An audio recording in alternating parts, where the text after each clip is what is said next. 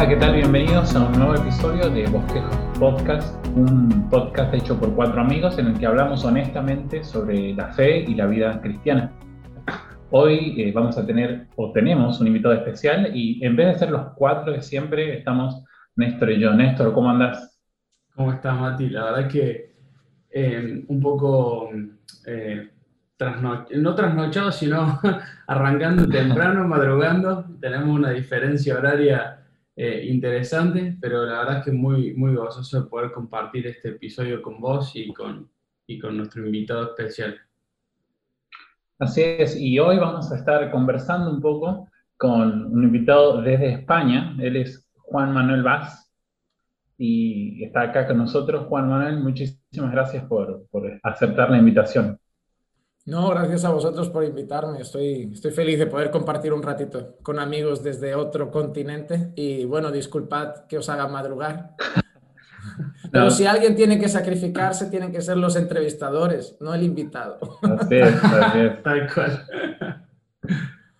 Bueno, Juan Manuel Vaz eh, creo que es bastante conocido en redes sociales, pero eh, ya que estás acá, por favor, eh, te queríamos pedir si te podrías presentar y también este, nos gustaría eh, que nos cuentes un poco tu testimonio, cómo conociste al Señor. pues como bien habéis dicho, mi nombre es Juan Manuel Vaz. Yo soy pastor de la iglesia Caminando por Fe aquí en Barcelona. Eh, estamos en una ciudad, eh, dentro de Barcelona, una ciudad pequeñita, bueno, no tan pequeña, que se llama Hospitalet. Y bueno, ya llevamos pastoreando esta obra desde el año 2000. 11 va a ser 10 años en octubre de este año, hará 10 años que se fundó Caminando por Fe y estoy junto a mi esposa, Clicia. Ella, está, e, ella es de Brasil, así que eh, está más, más, más cerca de ustedes que yo en el sentido de orígenes. Eh, y bueno, ahí estamos sirviendo al Señor, felices, viendo cómo el Señor está haciendo la obra en Barcelona. Y bueno, gracias a mi esposa fue que conocía al Señor. Yo, yo trabajaba en un centro comercial, yo era dependiente en una tienda de ropa y mi esposa trabajaba en una cafetería. Eh, no era mi esposa en aquel entonces, era solo una muchacha desconocida para mí. Pero bueno, el Señor quiso que mis ojos se, pusieran, en su soberanía movió mis ojos hacia ella. y, bueno, ahí pues, pues empezaron a haber sentimientos y y, sentir pues cierta atracción por, por, esa muchacha que era muy seria, muy diferente al resto que había conocido. Algo raro había en ella. Y yo estaba en aquel entonces en el mundo. Ella estaba empezando a conocer al Señor con más firmeza, estaba, estaba ya decidida a seguir al Señor.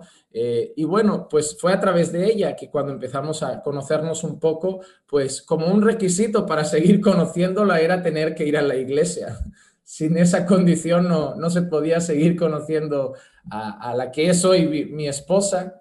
Y, bueno, pues ahí conocí al Señor, ahí empecé a frecuentar la iglesia. Siempre recordaré, y esto a veces lo contamos a las personas, el primer día que fui a la iglesia, a los 20 minutos me salí, me salí del culto. No, no, no llegué ni a la prédica, estaban cantando y yo ya me puse muy nervioso. Para mí era algo muy nuevo, nunca había pisado una iglesia evangélica, no sabía nada de eso. Además, en aquella iglesia, concretamente, el 100% eran latinos, hasta donde yo recuerdo, yo era el único español, me sentía muy extraño, eh, eh, como si fuera una religión diferente a la que yo había conocido siempre, porque lo único que sabía de religión era un poco sobre el catolicismo, pues tradicional de aquí del país, aunque nunca fui practicante tampoco. Y recuerdo que me fui muy nervioso, incluso miré atrás pensando, bueno, la chica que me invitó me habrá, me habrá salido a buscar o algo, y, vino, no, me, me, dejó prácticamente solo y, y, me marché, ella se quedó dentro.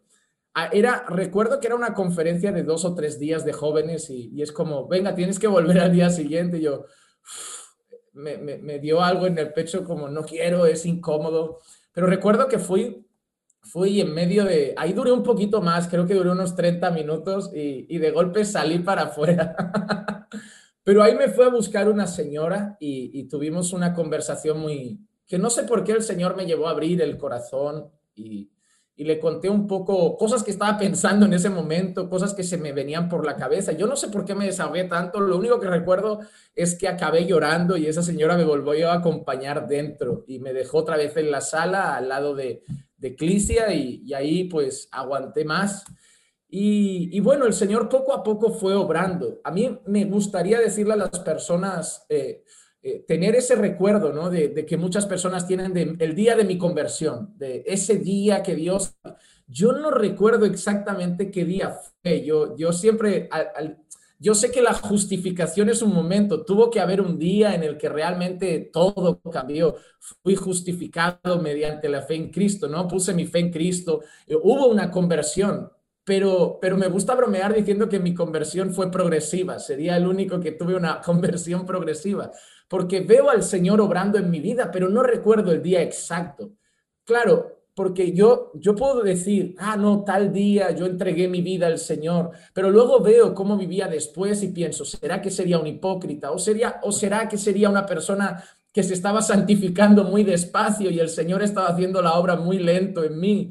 No lo sé, tengo muchas dudas, porque claramente yo entregué mi vida al Señor ahí de lleno, empecé a ir mucho a la iglesia, tanto que solo iba cuando Clicia iba al culto, yo no iba si, si iba solo, pero vi que Dios hacía una obra cuando de golpe un día Clicia llega a casa del trabajo y su madre le dice, a que no sabes quién vino hoy solo al culto.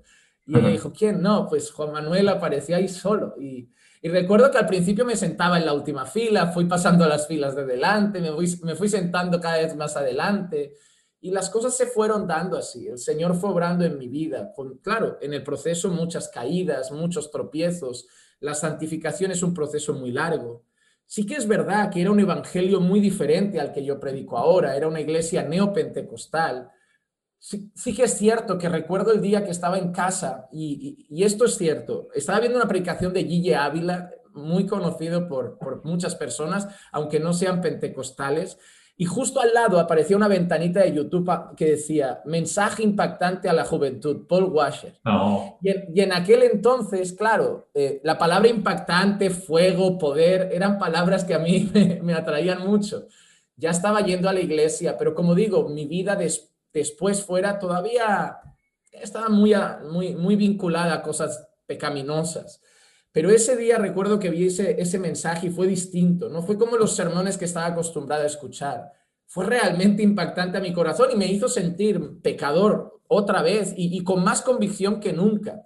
Y justo al acabar de ver ese mensaje que era doblado, eh, traducido al español, pero era en inglés, veo que hay un mensaje en español de Paul, de Paul Washer que era Romanos 12, la verdadera conversión. Y me engancho y ya veo el siguiente. Y recuerdo que estoy viendo eso y mi corazón solo decía, yo no he nacido de nuevo, yo no he nacido de nuevo, yo no he nacido de nuevo.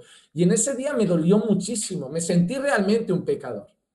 Creo, creo que fue en ese día, en ese sermón, solo en mi casa, que hubo una convicción de pecado en el corazón, a pesar de que, como digo, la santificación es un luego puedan haber habido muchísimos, muchísimos errores en el camino y, el Señor ha ido puliendo este su de barro. Pero en ese día recuerdo que, que no, no, no, me, no me vi reflejado en lo que era una persona que había nacido de nuevo y miré mi vida, miré la escritura y dije, no, no, yo, yo creo que me tengo que arrepentir de mi mal arrepentimiento. Creo que es algo que dijo una vez Jonathan Edwards. Creo que Jonathan Edwards dijo, a veces nos tenemos que arrepentir de nuestro arrepentimiento que es muy superficial. Y me sentí profundamente pecador y, bueno, pues ahí sí que es verdad que empieza un trato un poco más directo en mi corazón con el Señor y, ahí va siguiendo el proceso. Todavía sigue limpiando el vaso, todavía sigue limpiando a este pecador y, lo seguirá haciendo hasta que el Señor venga o, o yo vaya a su presencia. Pero pero así conocí al Señor, gracias a mi esposa que me empezó a llevar a los cultos y, el Señor tenía ese perfecto y precioso plan trazado para, para mi vida y, gracias al Señor que, que, lo hizo de esa manera. Amén. Amén, amén. Qué lindo, qué lindo testimonio. Y, fuiste perseverante, por lo que también escucho en, en, en seguir yendo a las, a las, reuniones al inicio, aún cuando, cuando no, te, no te gustaban o no te eran de interés por tu esposa. Yo iba a la iglesia hasta... Fuiste, No trabajaste siete años, pero todo cerca. A mí, me, A mí me gusta decirle a las personas, yo fui a la iglesia por una mujer y me quedé por un hombre.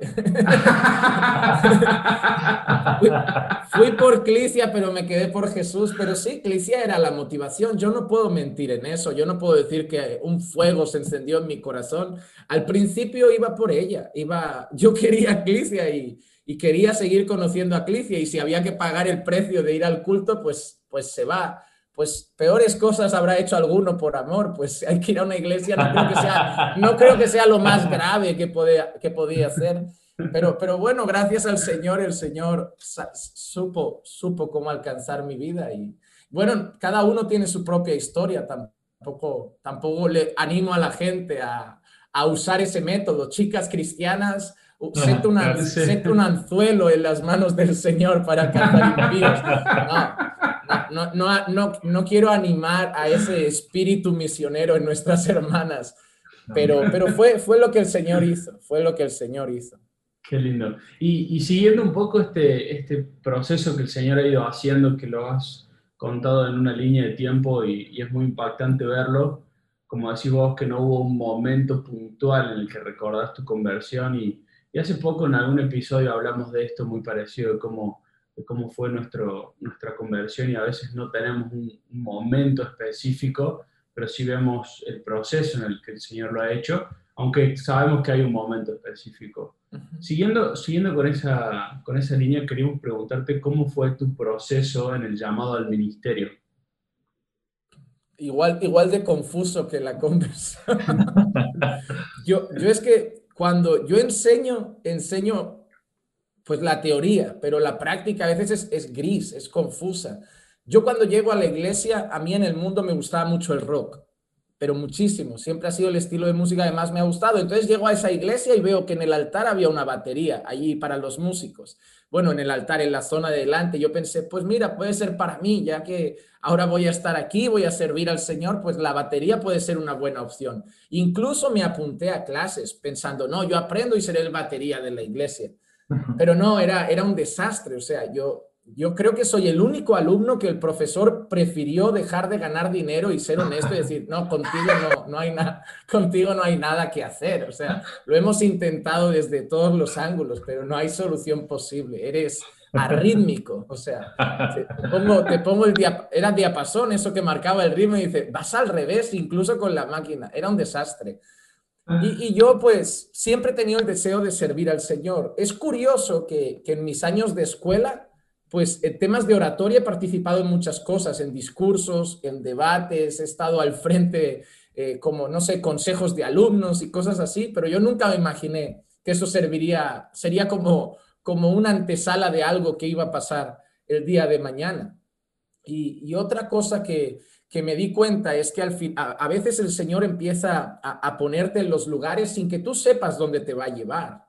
Eh, mi esposa fue la que un día le, le, dijo a nuestro pastor que, creía que podía estar bien, que, había, que quería que pudiéramos, que pudiera yo compartir una palabra en la iglesia. Y bueno, yo dije, si, si es así, si viene del Señor, si, si has orado y quizá Dios ha puesto eso en tu corazón, eh, pues, pues vamos para allá. Yo siempre he sido un poquito valiente para esas cosas. A mí me decía, Juanma, ¿puedes? Claro, ni siquiera escuchaba cómo acababa la frase y yo, voy para allá. Yo, yo en eso soy un poco aventurero. Y recuerdo que fui a predicar y dije, no, pues aquí, y más en aquel tiempo, ¿no? Pentecostal, Señor, me vas a mostrar si este es mi llamado, me vas a mostrar si este es mi ministerio. Y fue un desastre, fue un desastre. Tengo esa predicación grabada. Eh, el primer sermón, me puse tan nervioso que recuerdo que en una frase iba a decir, Dios bendijo a Abraham y dije, Dios bendijo a Satanás. Y claro, yo, yo me di cuenta de lo que acababa, me di cuenta de lo que acababa de decir y entré en un bucle de nervios y ansiedad que la predicación fue de mal en peor yo bajé de allí claro, en aquel entonces dije, no, esto es una señal, esto no es para mí, yo no, yo no valgo para esto, el Señor tiene para mí otra cosa. Sin embargo, pues el Señor volvió a ponerme en ese lugar, hubo otra oportunidad y ahí la cosa ya fue diferente. Eh, luego la iglesia nos pone a trabajar con los jóvenes, ahí tengo que empezar a prepararme enseñanzas y material más seguido y algo empieza a ver en mi corazón como un deseo interno de, cuidar de, las personas de esa congregación, de enseñarles. amo, el estudiar siempre para enseñar a otros, es algo que me gustaba desde antes y, veo la necesidad de enseñarles, de, de, guiarles, de aconsejarles, de predicarles. Y eso empieza a generarse en el corazón, tanto que personas de la iglesia lo empiezan a ver también personas empiezan a llegar y a decirle incluso al pastor, a veces con hasta torpeza de, no, mira, Dios está poniendo a Juan Manuel ahí, Dios está levantando a Juan Manuel de esa manera. Entonces empieza a darse varios factores, personas empiezan a percibirlo, yo empiezo a tener ese deseo interno y, no me lo quito, porque da miedo, la verdad, el ministerio pastoral da miedo, no es una cosa para jugar, no es una cosa que puedas entrar y, y no darlo todo, no es una cosa que puedas entrar y, y luego dejar y abandonar a mitad de camino, da miedo, da miedo esa decisión, pero es algo que no se te quita de la cabeza, no se te quita del corazón. Es, es como Martin Lloyd Jones dijo una vez, que él estaba sirviendo al Señor, luego quiso volver a la medicina, pero volvió otra vez al ministerio porque el Señor ya no le dejaba hacer otra cosa. Ese llamamiento interno se da, el Señor ya te pone eso ahí de una manera tan, tan, tan clara, tan firme, que nadie, nadie te, quita esa idea de la cabeza, nadie te empieza a decir, mira, es, es que eso es echar tu vida a, perder, es echar tu juventud a la basura, es e, eso, pues déjalo para más adelante, pero está ahí grabado, no puedes hacer otra cosa. Es como que el Señor te empuja y dice, tienes que hacerlo, tienes que servir, te quiero poner en ese lugar y quiero usarte ahí, quiero que me sirvas en esa área. Y pues de ahí progresivamente todo se fue dando. Sí que es cierto que en nuestra iglesia hubieron temas doctrinales que desde la llegada de aquellos vídeos de Paul Washer empezamos a estudiar la Biblia más profundamente, empezamos a abrir los ojos a muchas doctrinas, ese choque doctrinal nos lleva a salir y de ahí nace, nace eh, la fundación de la iglesia caminando por fe, por la falta de iglesias sanas en el lugar, eh, mi, ordenación, por ejemplo, al ministerio viene de, un ministerio de asambleas de Dios. La ordenación que se hizo pública como pastor viene de un ministerio de asambleas de Dios, pero, nosotros somos una iglesia independiente, no tenemos la base doctrinal de asambleas de Dios. Así que fue un poco caótico el inicio. No fue como yo creo que es más correcto, que es formar a un pastor, preparar a un pastor, ver que tiene ese llamado, ver que tiene las cualidades bíblicas para el ministerio y luego además que eh, eh, pues que la iglesia dé testimonio de esos requisitos bíblicos que el pastor cumple, ¿no? Y que entonces el Señor lo pueda poner en el lugar adecuado, prepararlo en aquella iglesia donde sirve y luego la iglesia destinarlo a otro lugar o a servir en la propia iglesia. Fue un poquito caótico, pero bueno, a veces el Señor tiene, tiene una forma de trabajar y a veces hay historias raras por el camino y casos especiales. Lo que me gusta decirle a las personas que, que los casos especiales no pueden hacer una regla. Es decir, que porque Dios haya hecho eso con una persona no significa que ahora todo el mundo que siente me salgo y fundo una iglesia sea así. No, fue un poco caótico, lo reconozco, y eso nos llevó a tener eh, muchas, muchos errores en el camino también. Eh, pero, pero bueno, el Señor nos ha traído hasta aquí y ahora, y ahora, bueno, creo que el Señor ha mostrado que está con nosotros, respalda este ministerio y, damos gracias al Señor por, por habernos escogido para servir a su pueblo. Así es. ¿Y cómo y cuándo nace la, no sé cómo decirlo, pero la iniciativa, el deseo de empezar a hacer videos de, YouTube eh, respondiendo preguntas? Creo que hacías eh, se, conocían predicaciones antes tuyas, antes de hacer estos videos, pero ¿cómo, cómo nace eh, y cuándo te das cuenta de que usar YouTube puede ser una buena herramienta? La, la, cuestión es que cuando empezamos a crecer mucho en las redes sociales a través de sermones, al principio lo que hacíamos era extractos de sermones, fragmentos cortos que subíamos se empezaron a ver mucho y algunos se hicieron virales en el pasado. Teníamos alguno por ahí que ya llegó a los 3 millones de reproducciones en Facebook. O sea, algunos se hicieron muy virales. Eh, eh, y vimos que nos empezaron a contactar mucho. Al crecer las redes, empezaron a llegar mensajes de muchas personas que se edificaban con el contenido, que se edificaban con, con los sermones, con los mensajes, y nos llegaban preguntas doctrinales preguntas de, de todo tipo, ¿no? Sobre, ¿podemos comer carne? ¿Por qué se guarda, vamos al culto el domingo y no el sábado? Y, multitud de preguntas de, todo tipo, de todo tipo. Entonces lo que nos damos cuenta es que respondemos un email y nos llega otro de la misma pregunta. Y empezamos a responder y, un día decimos, oye, ¿y si hacemos un vídeo y así, ya cada vez que nos pregunten lo mismo, pasamos el enlace y ahí tienen la respuesta y a lo mejor también les sirve a muchas personas, porque si han llegado varios correos con la misma pregunta es porque varias personas deben tener varias inquietudes. Entonces ahí empezamos a hacer los vídeos y vemos que tienen un buen resultado tienen un buen resultado. Muchas personas están muy contentas, están muy agradecidas con los vídeos y empezamos a ver eso. Pues ahora lo que empezamos a hacer es, cada pregunta que recibimos, que consideramos interesante, pues hacemos una, una, publicación pues, que responda a esa pregunta.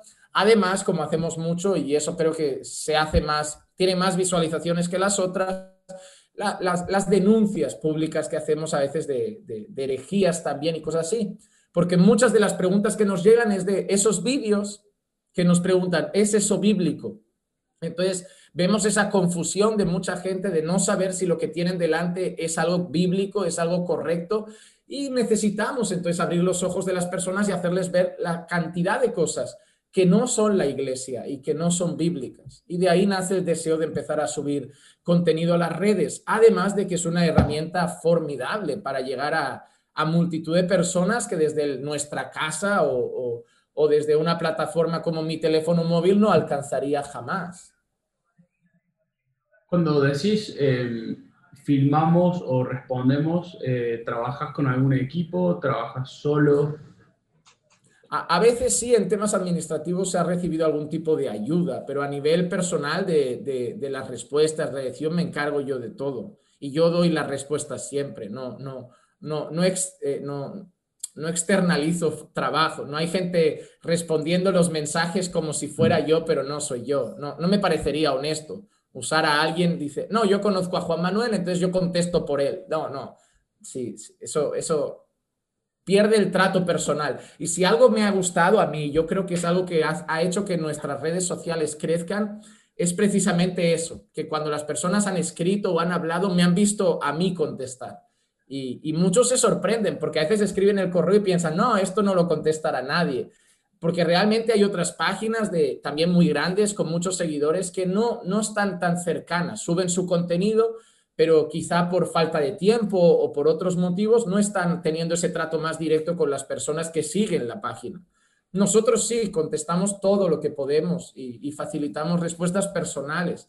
Entonces las personas están muy agradecidas de saber que del otro lado hay alguien, que no es solo una persona que hace un vídeo y luego se olvida de, todo el mundo, sino que además dedica un tiempo a contestar las preguntas. Dedico más o menos una hora al día a responder correos electrónicos.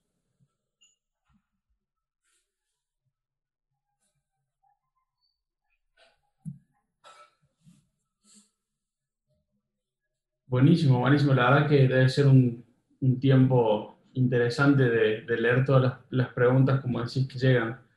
Em, estamos en Occidente, donde es un mundo eh, post-cristiano y, y avanza una agenda progresista. Eh, lo hemos visto en varios países, en el tuyo, en el nuestro, creo que son ejemplos palpables, y muchos demás países de, de Occidente. Entonces lo que queríamos preguntarte es, ¿existe una persecución a los cristianos? ¿Crees eh, que la iglesia ha estado un poco dormida en estos avances? Y a su vez, dentro de esta misma pregunta, nos gustaría saber cómo, cómo, cómo podemos ponernos de pie por la verdad. Sí que creo que hay una cierta persecución. Quizá la nuestra no es como la que... Cuando nosotros decimos persecución, creo que pensamos directamente en, en, no sé, en Corea, en China, en la India, ¿no? Gente siendo degollada en prisiones. Pero la persecución no es solo eh, algo físico, hay varios tipos de persecuciones. Eh, y normalmente todas las persecuciones que llegan a nivel físico han empezado a otros niveles. Para que, una para que un cristiano pueda ser ahorcado, eh, degollado, fusilado, hay una ley que respalda que esas personas no pueden ejercer su fe con libertad en algún lugar y que la pena es la muerte. Pero, al, pero hay una ley que respalda eso, si no esas personas que matan creyentes en China o en la India serían condenadas, pero no lo son porque hay una ley que los ampara.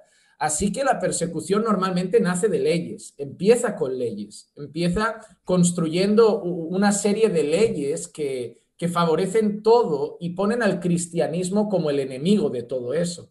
Eh, empiezan a fomentar leyes anticristianas contra el cristianismo y claro, todo lo que se oponga a esas leyes es, son los enemigos del pueblo, son los enemigos de la nación si la nación ha decidido que el aborto es libre y yo digo que eso es asesinato, yo soy el malvado, porque la nación es la mayoría, la nación piensa de una manera y yo soy el que va contra mi nación con un pensamiento retrógrado o, de, como quieras llamarlo. Si la nación ha dicho que los homosexuales pueden adoptar, pueden, pueden casarse y llamarse familia, llamarse matrimonio, y yo digo que no, pues yo soy el que se opone a la nación, yo soy el intolerante, yo soy el homófobo, yo soy el retrógrado, yo soy todo eso. Cuando, cuando se construye una ley y, y tú eres el que va contra esa ley, tú te vuelves el enemigo del pueblo.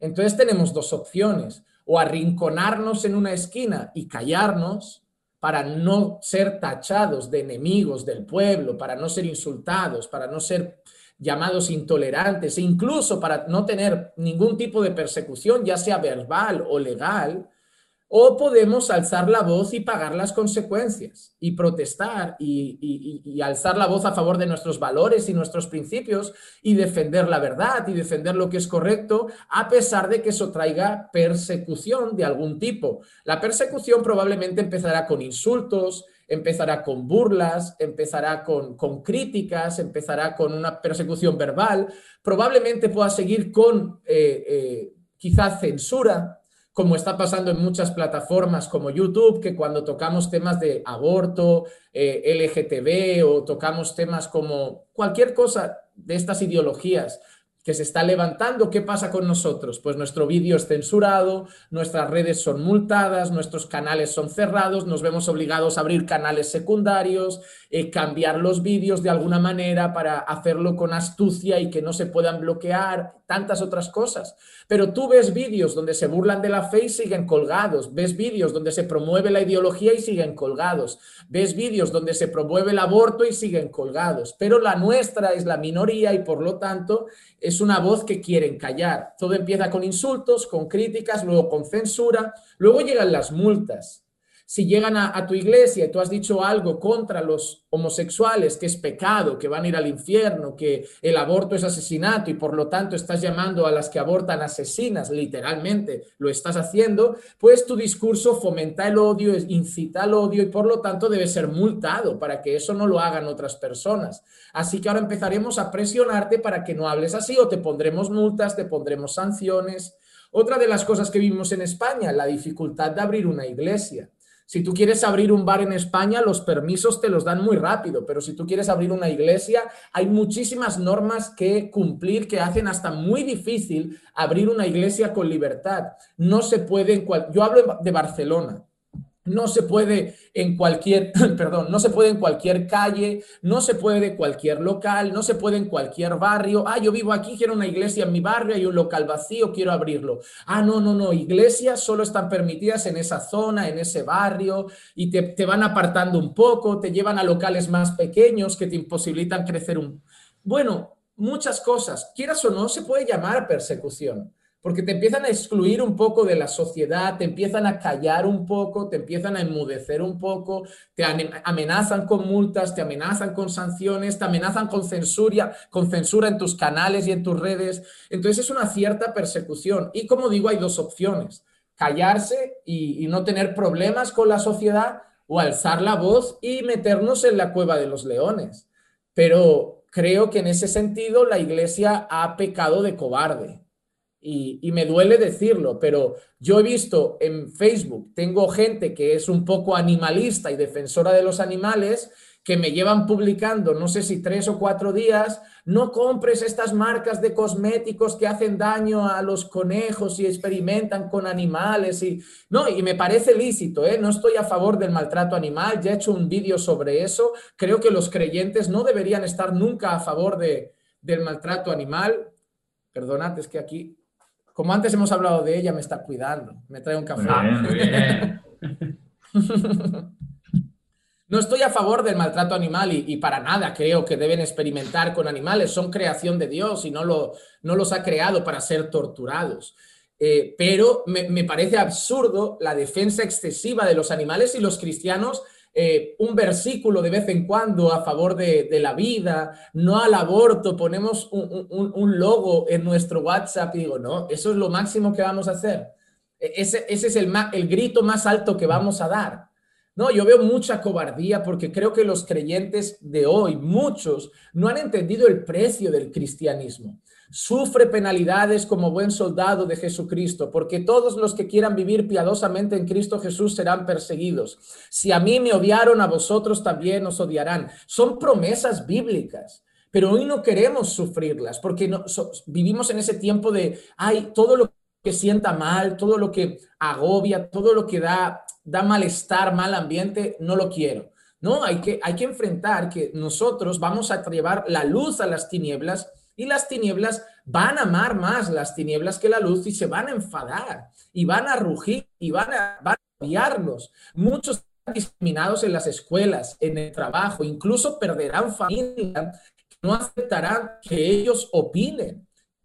Debemos alzar la voz. Creo que nuestro deber como creyentes defender los principios bíblicos.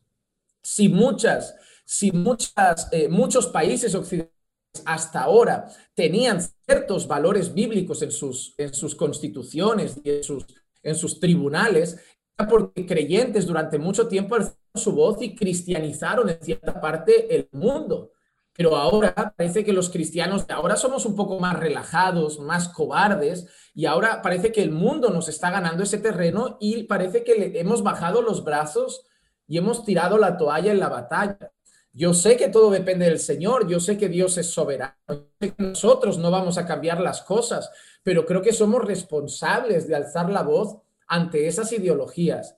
Y yo doy gracias, por ejemplo, a hombres como mi amigo Will aquí en España, en el, en el sur, en Almería, Will no tiene pelos en la lengua. Will habla de aborto, habla de, del movimiento LGTB, habla del feminismo, habla de un montón de cosas y lo han, lo han amenazado de todas las maneras y él sigue hablando porque él sabe que tiene un peso en su corazón contra todo eso que está pasando y que él tiene la necesidad de alzar la voz. Y doy gracias a Dios de que sus redes están llegando a muchas personas y lo hace siempre con fundamento bíblico. Pero yo veo que los creyentes de hoy están muy callados, están muy acobardados y están aceptando, aceptando sin más todo lo que está pasando y no creo que deba ser así. ¿De, dónde crees que viene? Bueno, pueden haber muchas respuestas, pero ¿de dónde crees que viene esta, esta cobardía, ¿no? De, los cristianos de haberse quedado dormidos, no sé. Se me ocurre, por ejemplo, que hemos, eh, hemos dejado de leer o entender esos pasajes acerca de la persecución que, que estaba citando recién, que en la Biblia son muchísimos. Yo creo que todo parte de los púlpitos. ¿Por qué, ¿Por qué los, los apóstoles estuvieron dispuestos a morir? Porque Jesús les dijo que podían morir y que tenían que llegar al punto de morir por causa de la verdad. ¿Por qué Timoteo se prepara para el sufrimiento? Porque Pablo le advierte que va a sufrir, que si es un fiel soldado de Jesucristo va a sufrir, va a sufrir todo lo que Pablo sufrió, persecución, latigazos, hasta falsos hermanos, un montón de cosas. Pero si vas a vivir bien, Timoteo, si vas a caminar bien con el Señor, vas a sufrir. Es lo que te toca. ¿Qué pasa cuando hoy la iglesia no habla de eso a los hermanos? Cuando solo habla de la, ah, no, Dios te cuida, Dios te ama, Dios te protege. ¿Qué, ¿Qué pasa cuando no hablamos de la responsabilidad y solo hablamos de los beneficios del cristianismo? Cuando no hablamos de los deberes, cuando no hablamos de ir hasta el final por causa de Cristo, cuando no hablamos del precio del discipulado. La salvación es gratis, pero el discipulado cuesta la vida entera. Es vivir bajo la soberanía del Señor y pagar con tu vida por la causa de Cristo. Entonces, cuando no se enseña eso, creamos un pueblo que desconoce esas cosas. Y cuando sale un predicador que lo dice y habla del sufrimiento, nosotros dedicamos una serie entera para hablar de los sufrimientos en la vida cristiana y hablar de sufrir por el Evangelio. Ahora que estoy predicando la segunda serie, la segunda carta de Timoteo, habla de sufrimiento. Constantemente la palabra sufre está en la boca de Pablo y está escribiendo desde una prisión en su última carta a punto de morir a Timoteo diciéndole, Timoteo, yo voy a morir, pero quiero decirte algo antes, tú también vas a sufrir, hijo, tú también vas a sufrir. Entonces, yo creo que todo parte de los púlpitos, que no estamos predicando todo el consejo de Dios y estamos predicando solo las partes más más agradables, más bonitas y estamos creando un pueblo que no está responsabilizado con la causa de Cristo. Vemos consumismo en las iglesias, pero no vemos servicio, no vemos entrega. Vemos gente que va a recibir, pero pocos que se entregan a la causa del Evangelio. Y eso, eso me preocupa. Y yo creo que el problema de todo en la iglesia siempre ha sido del púlpito. El púlpito puede cambiar las cosas para bien, pero también las ha estropeado muchas veces para mal. Así que todo parte de ahí. Que, eh, sí, coincido en, muchos casos y, es verdad. Eh, y todo parte desde el púlpito, la enseñanza. Y ahora, eh, cuando decimos, bueno, el púlpito y el, y el pastor, el que predica, tiene que dar de algún modo el ejemplo y la guía acerca de cuál es la verdad, enseñar la verdad y defender la verdad. ¿Qué consejo le darías a, a personas eh, como por ese, pues, podría ser gente de tu propia iglesia, pero cristianos que no son pastores, que no están en el púlpito, eh, en esas pequeñas cosas cotidianas, cómo defender la verdad. Eh, cuando hablamos de, ponerse en pie por la verdad.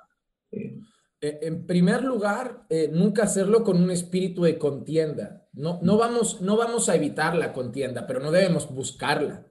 El creyente no es llamado a ser rencilloso, pero hay gente que utiliza esos versículos, no debe ser rencilloso, no debe... Y luego para esconderse y decir, has visto, es que no quiero generar contienda. No, el hecho de no deber, no que no debemos ser rencillosos se refiere a que no debemos provocar, tener un deseo de provocar malestar y contienda con las personas. El apóstol Pablo dice, en cuanto esté en vuestras manos, estad en paz con todos los hombres. Entonces, ese debe ser nuestro deseo. Pero eso no significa callaos ante la herejía, callaos ante la, mentira, callaos ante el discurso de esas ideologías. No, no debéis buscar la rencilla, pero no debéis dejar ser, eh, dejar que la verdad sea pisoteada. Debéis ser capaces de contender ardientemente por la fe. Entonces, en primer lugar, no hacerlo con un deseo de contender. Hay creyentes que por inmadurez les encanta un debate, les encanta la polémica.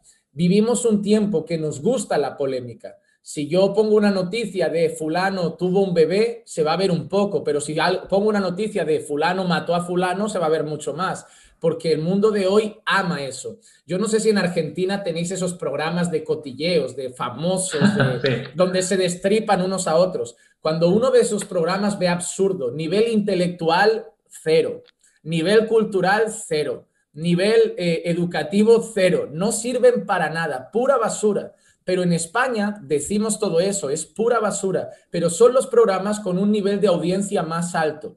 Es pura basura, pero la gente los ama. En Argentina también. Yo creo que el, hombre, el hombre es igual en cualquier lugar.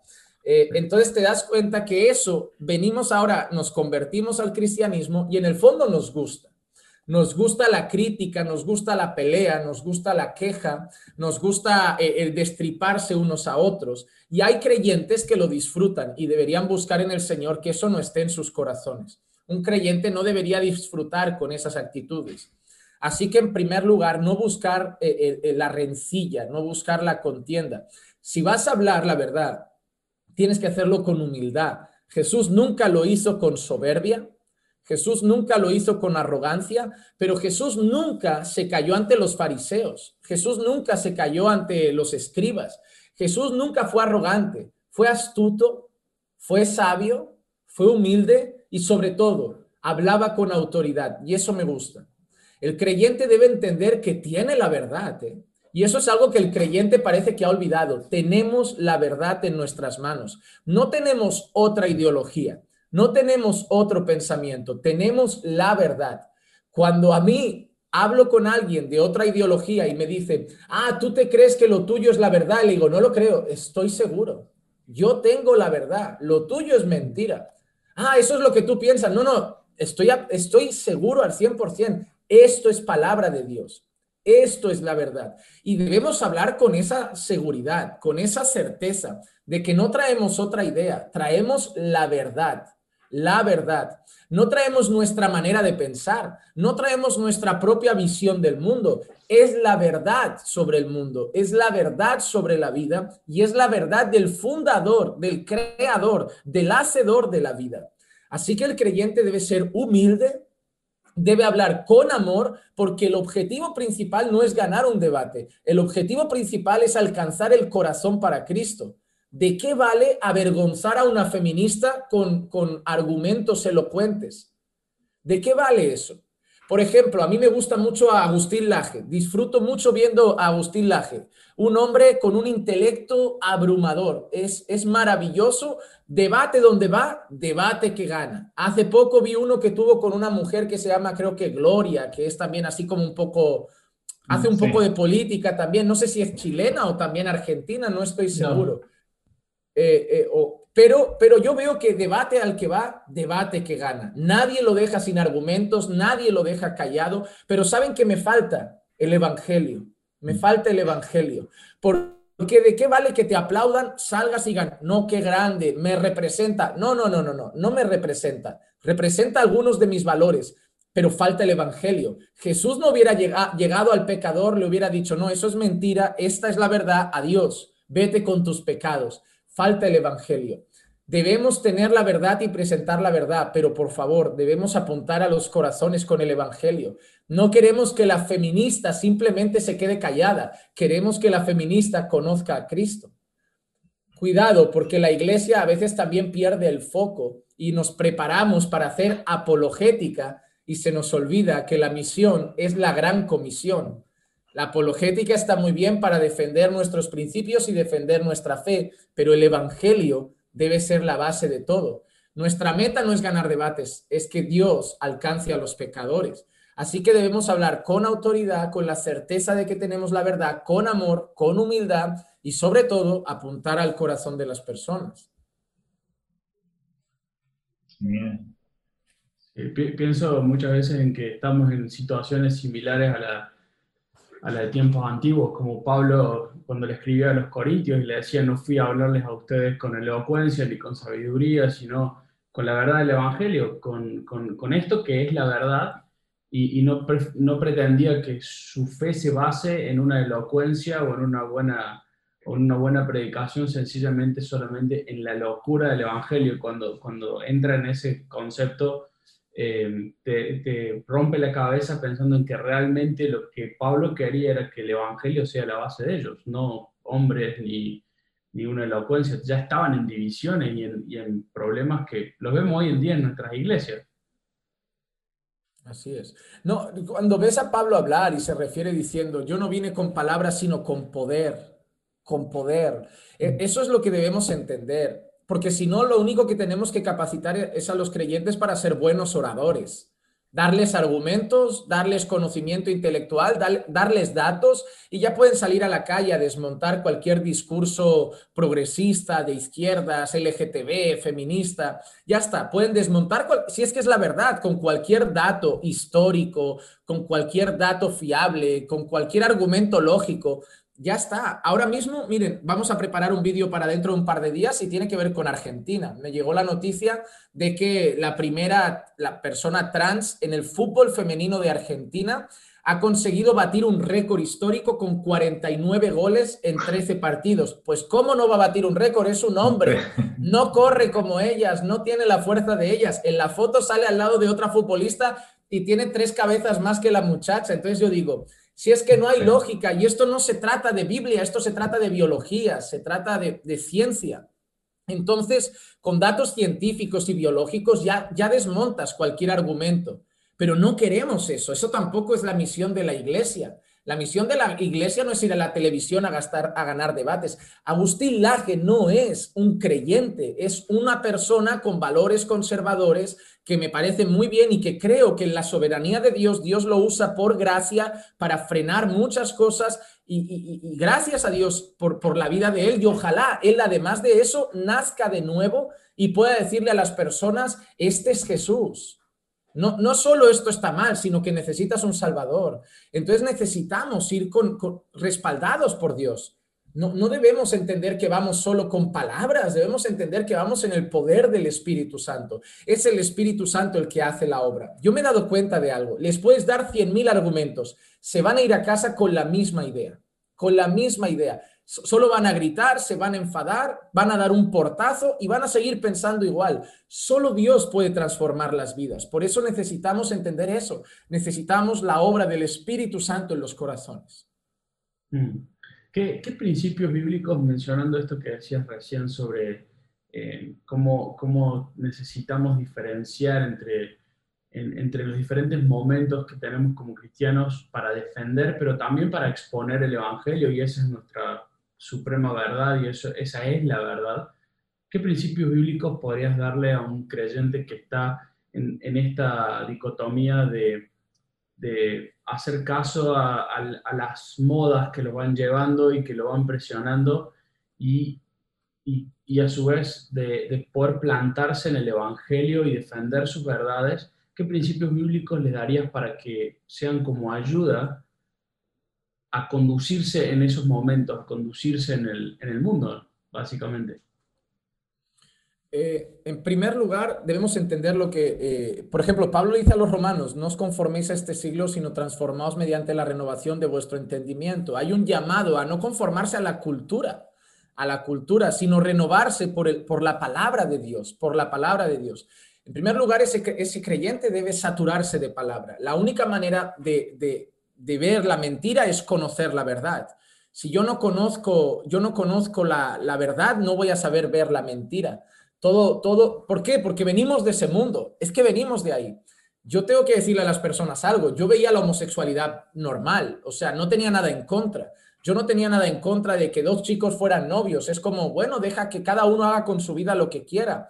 Yo justificaba el aborto en algunos casos, ¿no? Yo, yo tenía los típicos argumentos. Ah, es que en casos de violación, es que si la chica tiene 14 y, van a destrozarle la vida, eran los típicos argumentos. Yo, yo también era así, yo vengo del mundo, yo no, yo no creo en un cristiano, yo no, yo no nací en una casa cristiana. Yo, yo, vengo del mundo, entonces yo estoy, yo, yo sé que cuando llegamos aquí tenemos en nuestra mente como normal muchas cosas que no lo son. En primer lugar, debemos saturarnos de la palabra. Yo nunca me hubiera imaginado defendiendo la vida a toda costa o, considerando la homosexualidad pecado. Jamás hubiera entrado en mi cabeza eso. Yo con 15 años no pensaba que pensaría que un homosexual es algo pecaminoso. En nuestro círculo de amigos teníamos en el mundo un chico que pensábamos que era homosexual y mi meta en la vida era que saliera del armario, como decimos aquí, como, no, libérate, sé feliz porque tú mismo te estás privando, porque yo me crié en, ese, en esa cultura. Claro, cuando yo conozco, cuando yo conozco el Evangelio y empiezo a saturarme de la palabra de Dios, pienso, uy, si, lo hubiera conocido hoy, le hubiera dicho otras cosas, no, no, no le hubiera dicho, sé libre, le hubiera dicho, eres esclavo de tu pecado, eres esclavo de tu pecado. Pero vengo de esa cultura, vengo de esa tradición en la que he sido criado. Entonces necesito saturarme de la palabra para conocer qué piensa Dios de las cosas y tener lo que llamamos, bueno, a veces lo llamamos una cosmovisión bíblica. Necesitamos una cosmovisión bíblica de la vida. Necesitamos ver qué piensa Dios de la ropa, cómo se debería vestir según Dios una persona. ¿Vale cualquier moda? ¿Qué a Dios le agradará que me ponga un bikini en la playa. A Dios le agradará que una jovencita ande con shorts. ¿Es eso lo que dice la palabra de Dios? No, vamos a la fuente, vamos a la escritura. Dios dice algo de esto. Ah, mira, habla de pudor, habla de modestia, habla de decoro, habla del desnudo, habla de, la intimidad, de guardar el cuerpo para el cónyuge. Uy, mira, si yo veo todo eso, creo que esta ropa no conviene. Es, es, la visión de Dios de la vida la que tiene que afectarme en mi conducta y en mis decisiones. Entonces debe saturarse de la palabra. Luego, debemos saber que contamos con el respaldo de Dios. Hay una, hay una película que me parece, bueno, creo que alguno luego la ha querido vivir en su universidad y no le ha salido tan bien. La película de Dios no está muerto cuando, cuando ese, ese chico dice, voy a debatir con mi profesor. Una vez me escribió un chico, me dijo, no, yo vi la película y en, en, la semana siguiente tuve un caso similar con el profesor, me expulsó de la clase, no quiso debatir conmigo. Y yo le dije, es una película, hermano, no, no creas que... no creas que todo va a acabar igual de bien. El chico pobrecito le expulsaron, le bajaron la puntuación por haber desafiado al profesor. Le digo, no, es una película. O sea, puedes buscar al profesor cuando acabe la clase y decir, mire, profesor, me parece que eso no está bien, pero tú no puedes ponerte en medio de una clase a dar voces, a interrumpir. Tienes que ser prudente, tienes que ser sabio a ver, también el contexto, si el profesor está blasfemando, yo también le pediré, profesor, mire, yo por respeto me voy, porque creo que está blasfemando contra mis creencias, creo que esto no tiene que ver ni con historia, ni con álgebra, ni con contabilidad, ni con esto, esto es algo ya suyo, personal, y yo creo que prefiero salirme de la clase y cuando vuelva a dar la materia, yo vuelvo y entro. Pero todo se puede hacer con mucha sabiduría. Creo que algo que nos falta es eso, sabiduría y madurez porque a veces somos torpes a la hora de querer defender nuestras creencias, eh, lo hacemos de una manera inadecuada, en momentos inadecuados.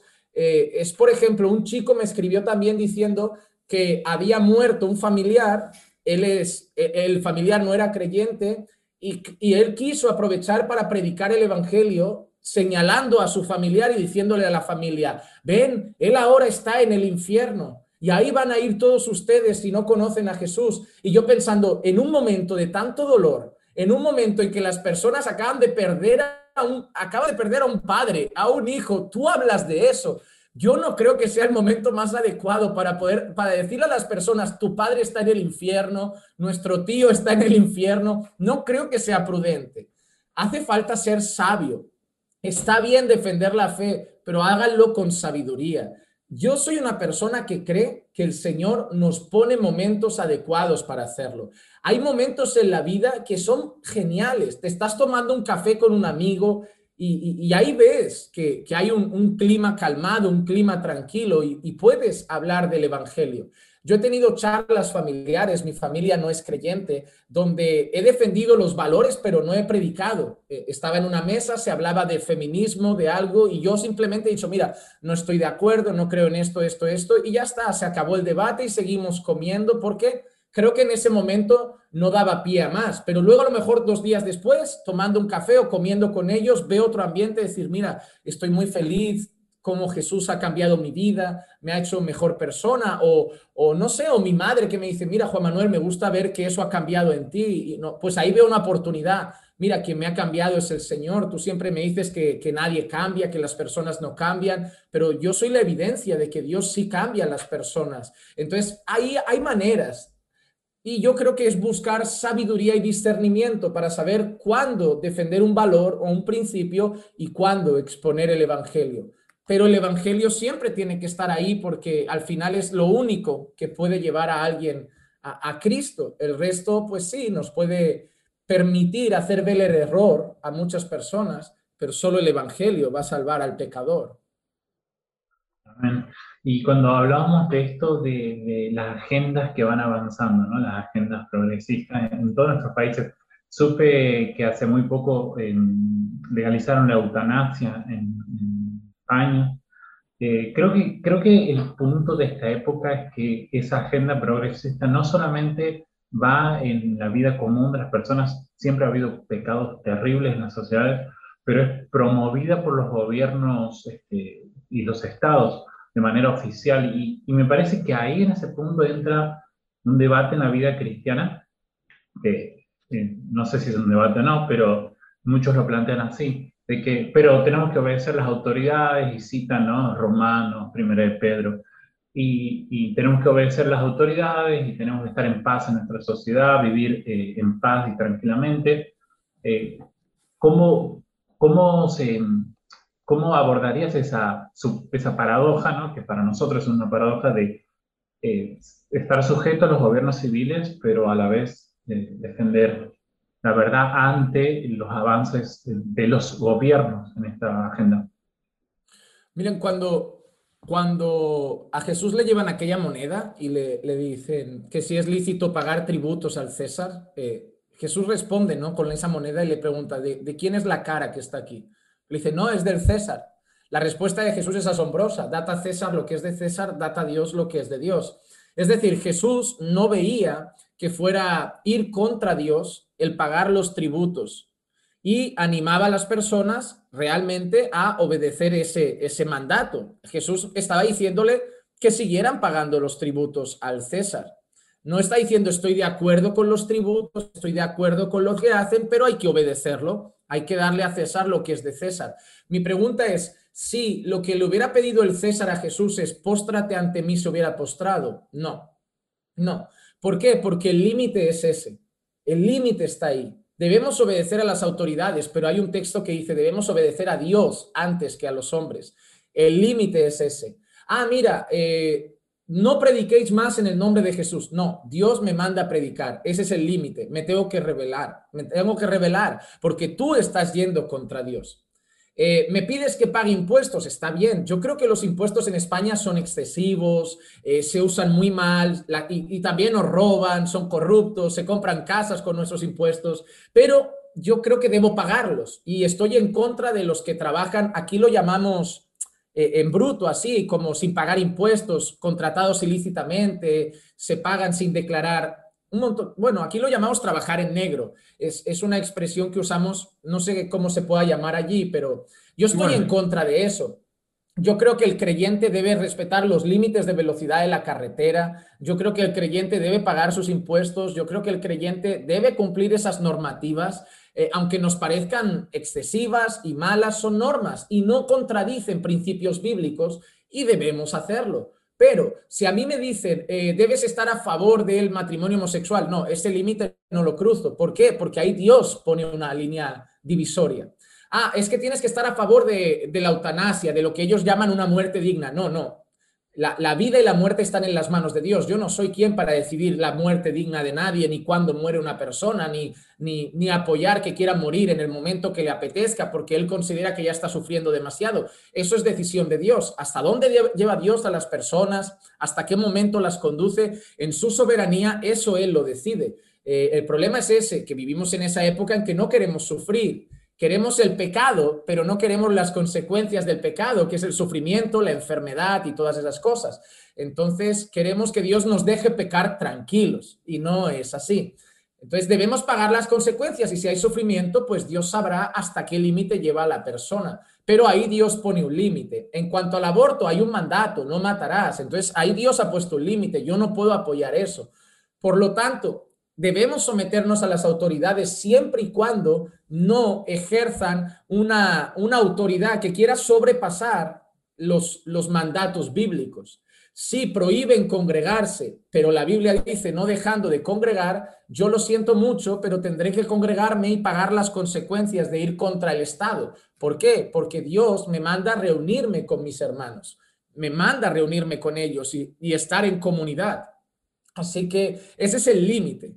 Yo obedeceré todo al gobierno siempre y cuando no interfiera con los valores bíblicos que Dios ha establecido en su palabra. Ahí el gobierno va a pasar a un segundo plano y Dios siempre va a ser el rey. Entonces, ese es el límite.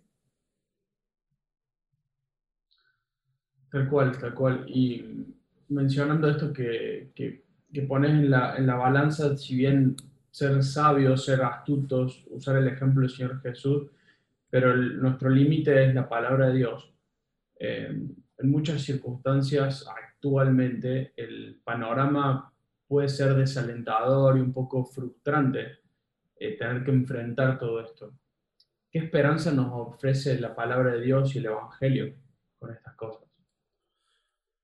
Yo creo que la frase que más resumiría todo, creo que Dios reina.